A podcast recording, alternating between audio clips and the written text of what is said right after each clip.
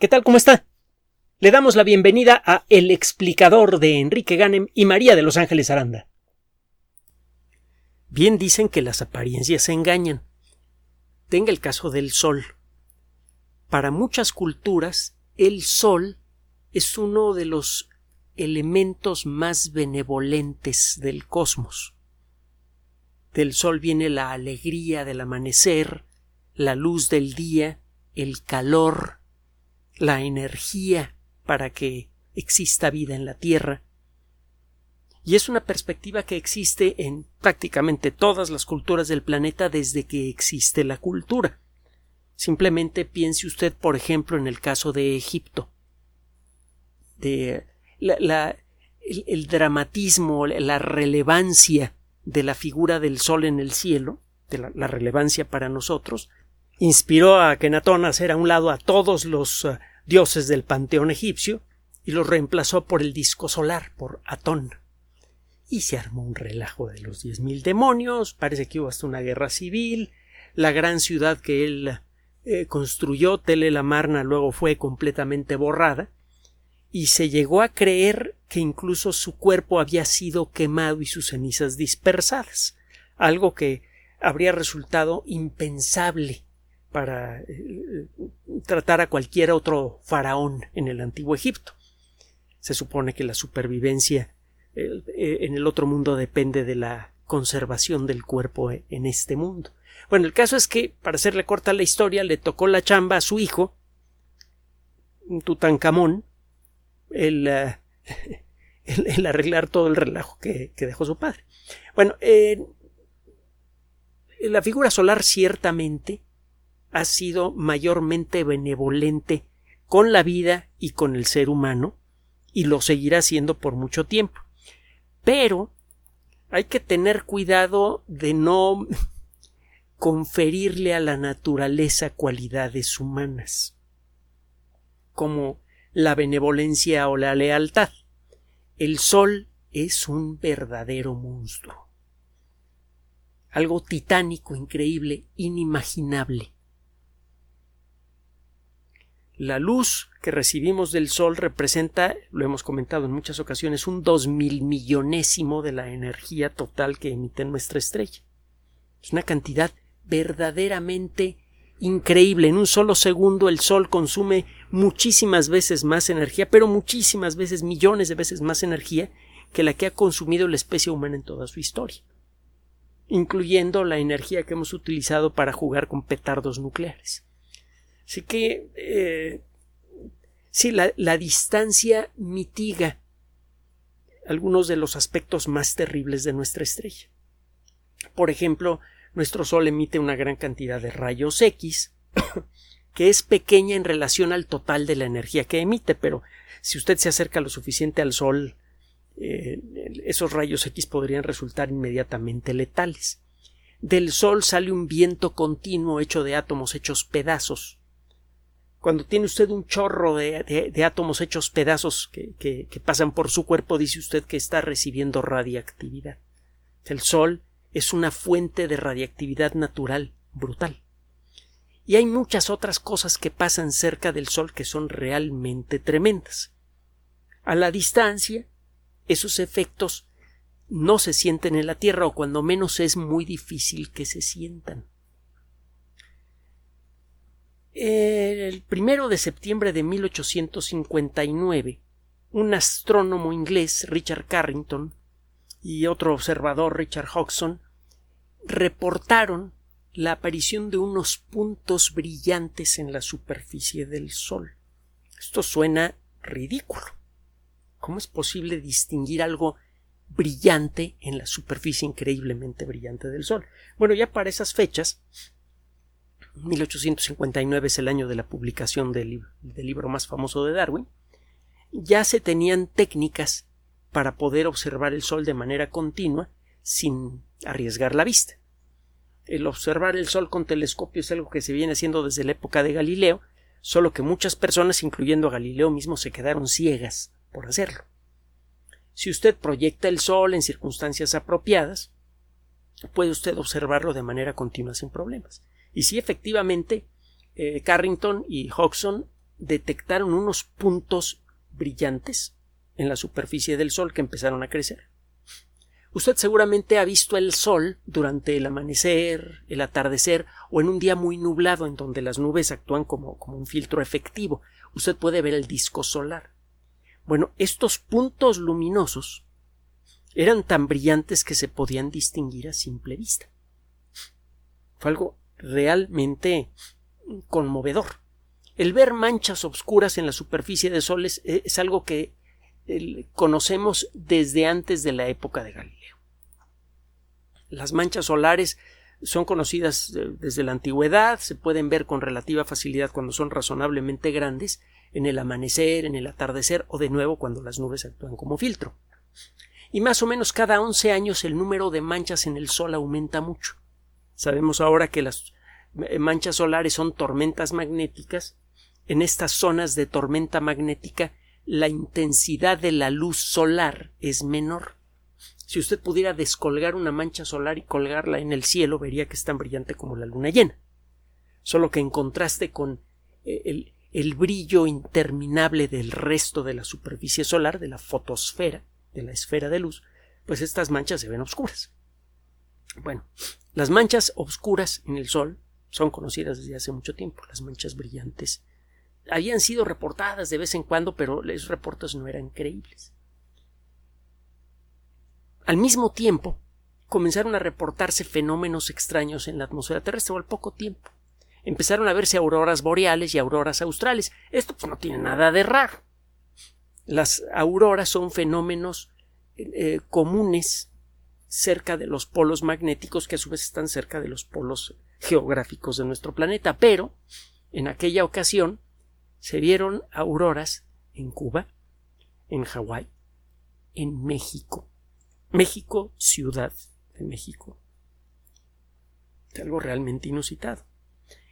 Los nuevos sistemas de telegrafía de los que dependía la coherencia del creciente imperio estadounidense y, de muchos otros eh, de muchas otras organizaciones sociales grandes, por ejemplo, una buena parte del imperio británico, los sistemas de telegrafía empezaron a portarse de manera rara y en algunos casos quedaron inutilizados. Cuando los operadores acercaban sus dedos a los pulsadores para enviar una señal Morse, a veces recibían una descarga eléctrica severa se llegaban a quemar los cables. Nadie entendía lo que estaba pasando. En la actualidad ya entendemos bien cómo va el rollo. Bueno, razonablemente bien. En la superficie del Sol ocurren fenómenos que pueden almacenar una gran cantidad de energía. Los campos magnéticos se comportan como si fueran pedazos de, metal. De, estos metales que usted puede torcer y que cuando los suelta recuperan inmediatamente su forma. Por ejemplo, el acero. Los campos magnéticos pueden pasar a través de nuestro cuerpo, a través de las rocas de la corteza terrestre y no sufren eh, cambios importantes. Pero si un campo magnético atraviesa una masa de gas supercaliente, en donde los átomos se han roto en pedazos, en donde los núcleos atómicos desnudos tienen una carga eléctrica positiva, en esas circunstancias los campos magnéticos son atrapados, se quedan pegados a ese material. Estos gases supercalientes se les llama plasmas, y el Sol es una esferota de plasma que tiene unas corrientes brutales en su superficie y, en, su cuerpo mismo. Estas corrientes pueden torcer a un campo magnético enorme.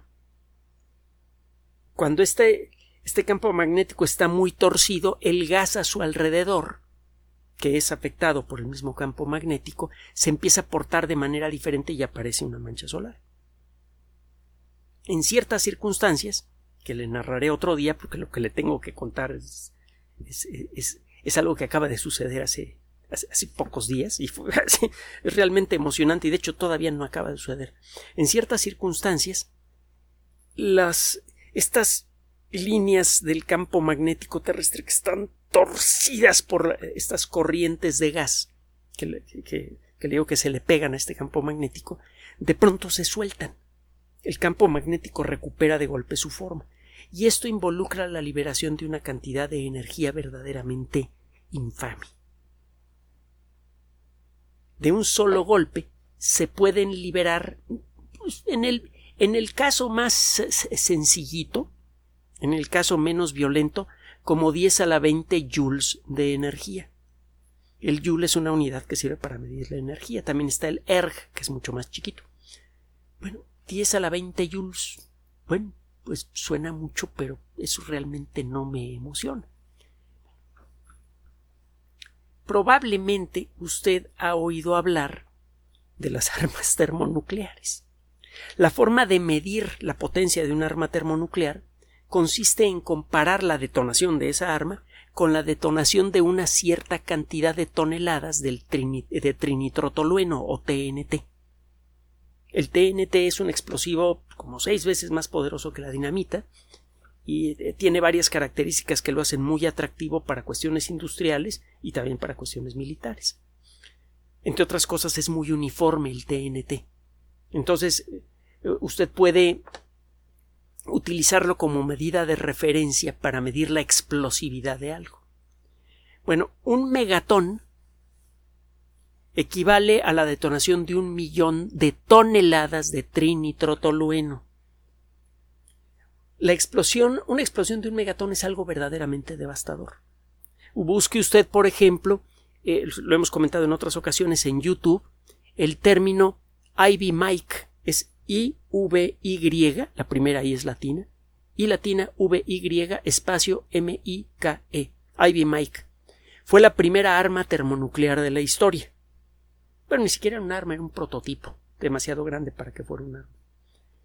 Eh, la explosión de Ivy Mike eliminó a una isla. Es la primera vez que le cambiamos la faz al planeta Tierra de una manera realmente dramática.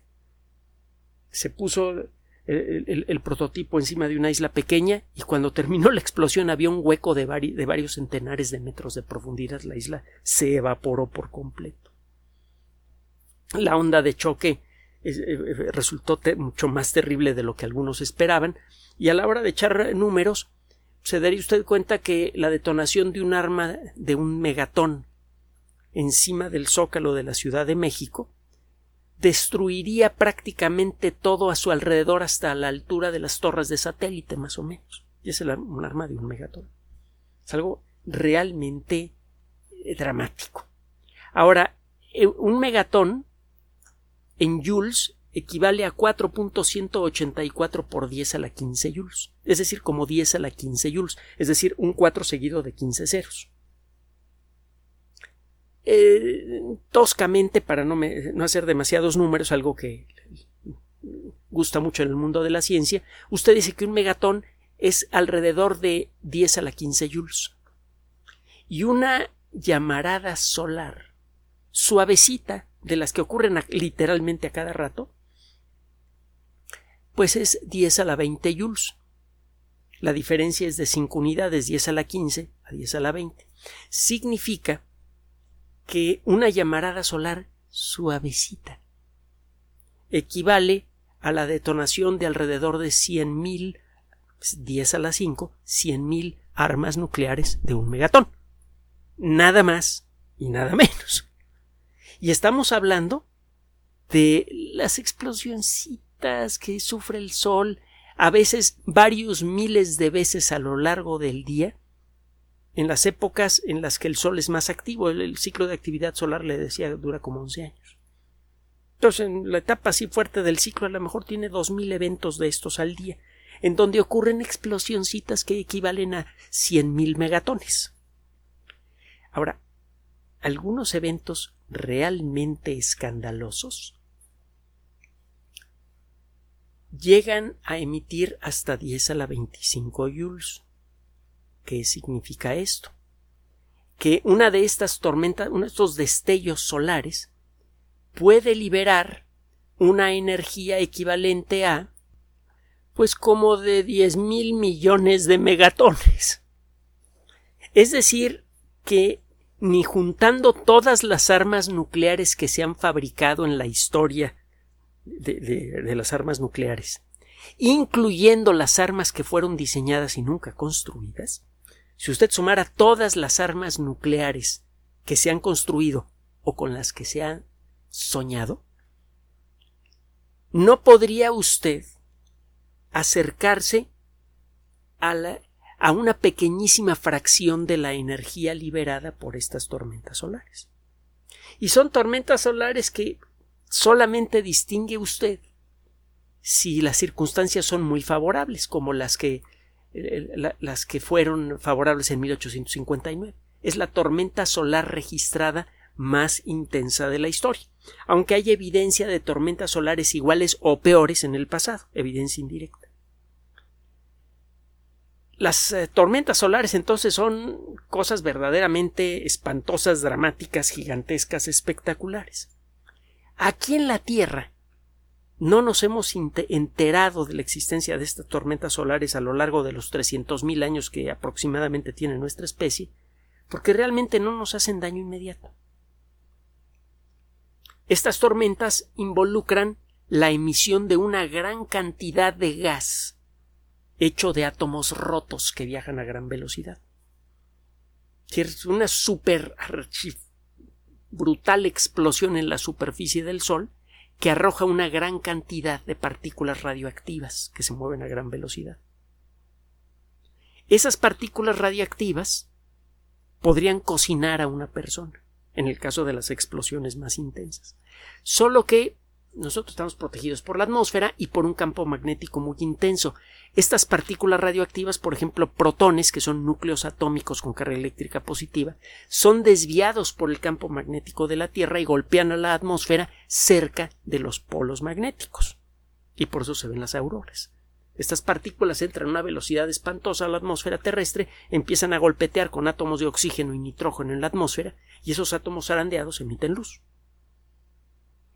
En el caso de una tormenta muy fuerte, pues estos, fenómenos se ven lejos de los polos magnéticos, pero fuera de eso, realmente el efecto directo inmediato de estas tormentas solares es invisible para el ser humano.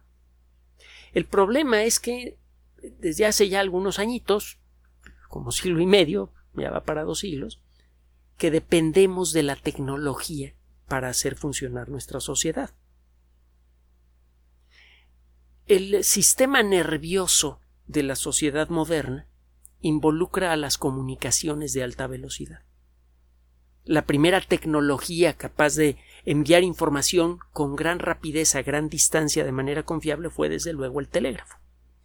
Y fue la primera víctima de las grandes tormentas solares. Llegó a producir problemas serios en, las comunicaciones a gran distancia en eh, países como los Estados Unidos. Fue algo realmente grave lo que sucedió en esa época. Y bueno, pues en la actualidad dependemos aún más de la tecnología de comunicaciones para hacer funcionar a nuestro, mundo.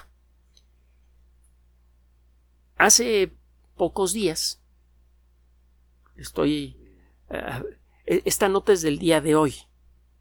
Sí, hace unos, unos eh, eh, cuantos días sucedió una erupción importante en el Sol. El 5 de febrero ocurre una supererupción solar que para nuestra suerte pasó del otro lado del Sol, de, la parte del Sol que no podemos ver en este momento desde aquí. El Sol gira sobre su eje más o menos en 28 días. Además, la Tierra va girando alrededor del Sol en la misma dirección y eso hace que eh, se necesiten más de 28 días para que el Sol desde nuestra perspectiva gire sobre su eje. Además, la velocidad de rotación es diferente en distintos puntos del Sol porque el Sol es una masa de gas. El caso es que ocurrió una gran super erupción solar en la parte del Sol que en ese momento no apuntaba hacia la Tierra, para nuestra suerte. Sin embargo, esta erupción parece que fue más fuerte de lo, de lo esperado. Y todavía la zona que sufrió esa erupción sigue emitiendo grandes cantidades de eh, gas hecho con átomos despedazados. En pocas palabras, sigue emitiendo un chorro de gas radioactivo el Sol. Estas partículas radioactivas, estas partículas eh, eh, con carga eléctrica, protones y electrones, si chocan contra la atmósfera terrestre, depositan su energía en la atmósfera. Esa energía se puede manifestar en forma de luz, auroras, y también se puede manifestar en forma de descargas eléctricas fuertes en líneas de transmisión eléctrica a gran distancia, sobre todo en los, países que se encuentren cerca de los polos magnéticos. Esto puede producir eh, pérdidas de, corriente, puede producir que se saturen las líneas de transmisión y que eh, esto involucre el, apagado preventivo o incluso que se quemen algunas subestaciones de distribución de energía eléctrica. Eso puede dejar sin electricidad una parte importante de Canadá o de los Estados Unidos. Ha sucedido antes con graves consecuencias. eso por sí mismo es delicado. También puede llegar a afectar a muchos otros sistemas electrónicos que dependen de comunicaciones a gran distancia. El, lo que, lo que acaba de suceder con esta erupción solar es eh, especialmente preocupante. La semana pasada, la Tierra ya estaba empezando a experimentar claramente los efectos de esta erupción que ocurrió el 5 de febrero. Acuérdense que el Sol está a una distancia horrorosa de la Tierra. Un jet comercial a toda velocidad, unos mil kilómetros por hora, viajando en línea recta y sin perder o ganar velocidad, tarda como 18 años en cubrir la distancia de la Tierra al Sol. Depende del momento en el que salga usted, porque la distancia entre la Tierra y el Sol está cambiando continuamente. Hay una diferencia como de 5 millones de kilómetros entre el momento en el que estamos más cerca del Sol y el momento en el que estamos más lejos. Entonces, eh, sucede algo muy violento en el Sol el 5 de febrero y pueden pasar algunos días antes de que estas partículas que se mueven a gran velocidad lleguen hasta la Tierra. Empezaron a llegar la semana pasada. Cuando estas partículas golpean contra la atmósfera de la Tierra, le decía yo, depositan su energía en ella. Y una de las consecuencias es que la alta atmósfera se calienta. Y cuando un gas se calienta, se expande. Entonces, ¿qué es lo que pasó? Que la atmósfera de la Tierra se expandió. Ah, ¿y eso qué? Pues mire, muchos satélites artificiales que ofrecen servicios importantes circulan cerca de la a, poca altura sobre la atmósfera de la Tierra. Esto les permite enviar señales que sean fácilmente detectables desde la Tierra. Usted puede poner satélites artificiales pues a un poquito más de 100 kilómetros de altura por encima de la superficie terrestre y eh, satélites permanecerán en órbita algunos años antes de quemarse como están relativamente antes de chocar contra la atmósfera y quemarse. Como esos satélites están cerca de la superficie terrestre, pueden detectar las débiles señales de un teléfono celular, por ejemplo, y pueden darle servicio a un teléfono celular. Usted puede colocar satélites a mayor altura, los satélites GPS me parece que están, corríjame si estoy equivocado, creo que como a mil kilómetros de altura. Hablando de, eh, ahorita no tengo suficiente internet, por eso no busco los datos en el tumbaburros, pero usted tiene acceso a la Wikipedia. Los satélites GPS me parece que andan por allá de los mil kilómetros de altura o diez mil kilómetros, alguna cosa así. Y los satélites geosincrónicos a varias decenas de miles de kilómetros. Se puede ponerlos a distintas distancias. En los últimos años se han desarrollado varios servicios, algunos de ellos que están en progreso, que podrían resultar muy significativos para la sociedad humana. En la actualidad, si queremos Internet de alta velocidad, tenemos que eh, limitarnos a nuestro hogar. Pagamos la suscripción de Internet rápido a un precio más o menos decente y tenemos Internet rápido en casa. No nos podemos llevar ese Internet rápido en un teléfono celular. El Internet por teléfono es caro. Otras fuentes de Internet portátil, por ejemplo lo que se llaman VPNs, eh, las redes virtuales privadas, involucran una cajita pequeña que le enchufa usted a su computador o teléfono celular y le permite el acceso a Internet a buena velocidad en muchos lugares del mundo. Por eso es, eso es caro. Usted sabe que SpaceX y otras empresas están lanzando satélites artificiales, una nube gigantesca de satélites artificiales, pequeños, baratos y que vuelan a baja, bueno, baratos relativamente, que vuelan a baja altura, y que pretenden ofrecer un servicio de Internet global. Usted podría tener todas las ventajas del Internet de alta velocidad desde cualquier lugar del planeta. Esa es la tirada. Y si llega a funcionar, podría darle una patada muy fea en la espinilla al mercado de la telefonía celular tradicional y a muchas otras industrias. Esa es la tirada de SpaceX, por ejemplo. Solo que el evento que acaba de suceder acaba de revelar una fragilidad importante que de hecho ya conocían los expertos de, del sistema Starlink y de los otros sistemas que le pretenden hacer competencia a la, empresa de Elon Musk.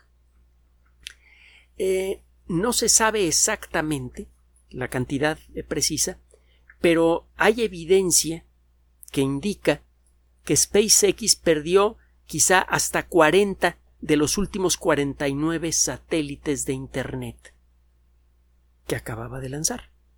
Hace poco hizo un lanzamiento, 49 satélites, casi todos cayeron a tierra, se quemaron. La empresa no ha querido confirmar esto, pero bueno, las entidades encargadas del control de satélites artificiales, vaya que sí lo vieron. Eh, si esto. Ah, eh, hay que decir algo más.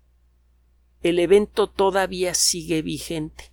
Todavía sigue llegando energía del Sol en exceso a la atmósfera de la Tierra y se sigue expandiendo.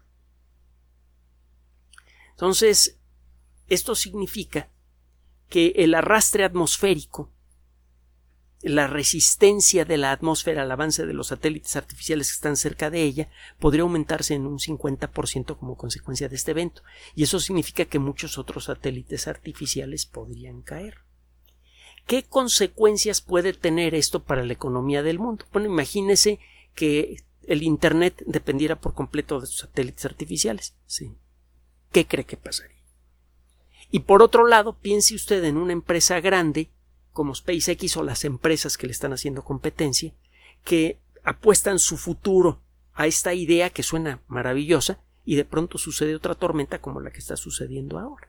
Eso podría provocar la caída de la empresa y podría producir un problema económico severo en cadena.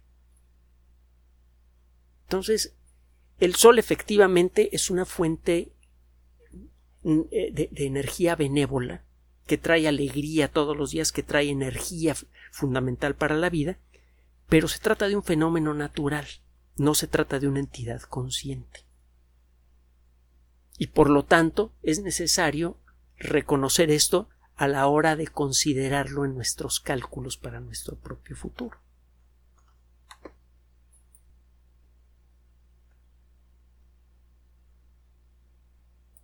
Gracias por su atención. Además de nuestro sitio electrónico www.alexplicador.net, por sugerencia suya tenemos abierto un espacio en Patreon, el explicador Enrique Ganem, y en PayPal, el explicador patrocinio por los que gracias a su apoyo sostenemos este espacio. Puede usted descargar gratuitamente estos audios en formato MP3 en Spotify y en iTunes como El Explicador sitio oficial y en SoundCloud como El Explicador y con formato de video en YouTube en El Explicador sitio oficial. Recuerde nuestras redes sociales de siempre, Twitter Enrique-Ganem y en Facebook Enrique Ganem sitio oficial, El Explicador y los grupos que usted ya conoce. Finalmente, El Explicador siempre somos María de Los Ángeles Aranda y Enrique Ganem. Gracias.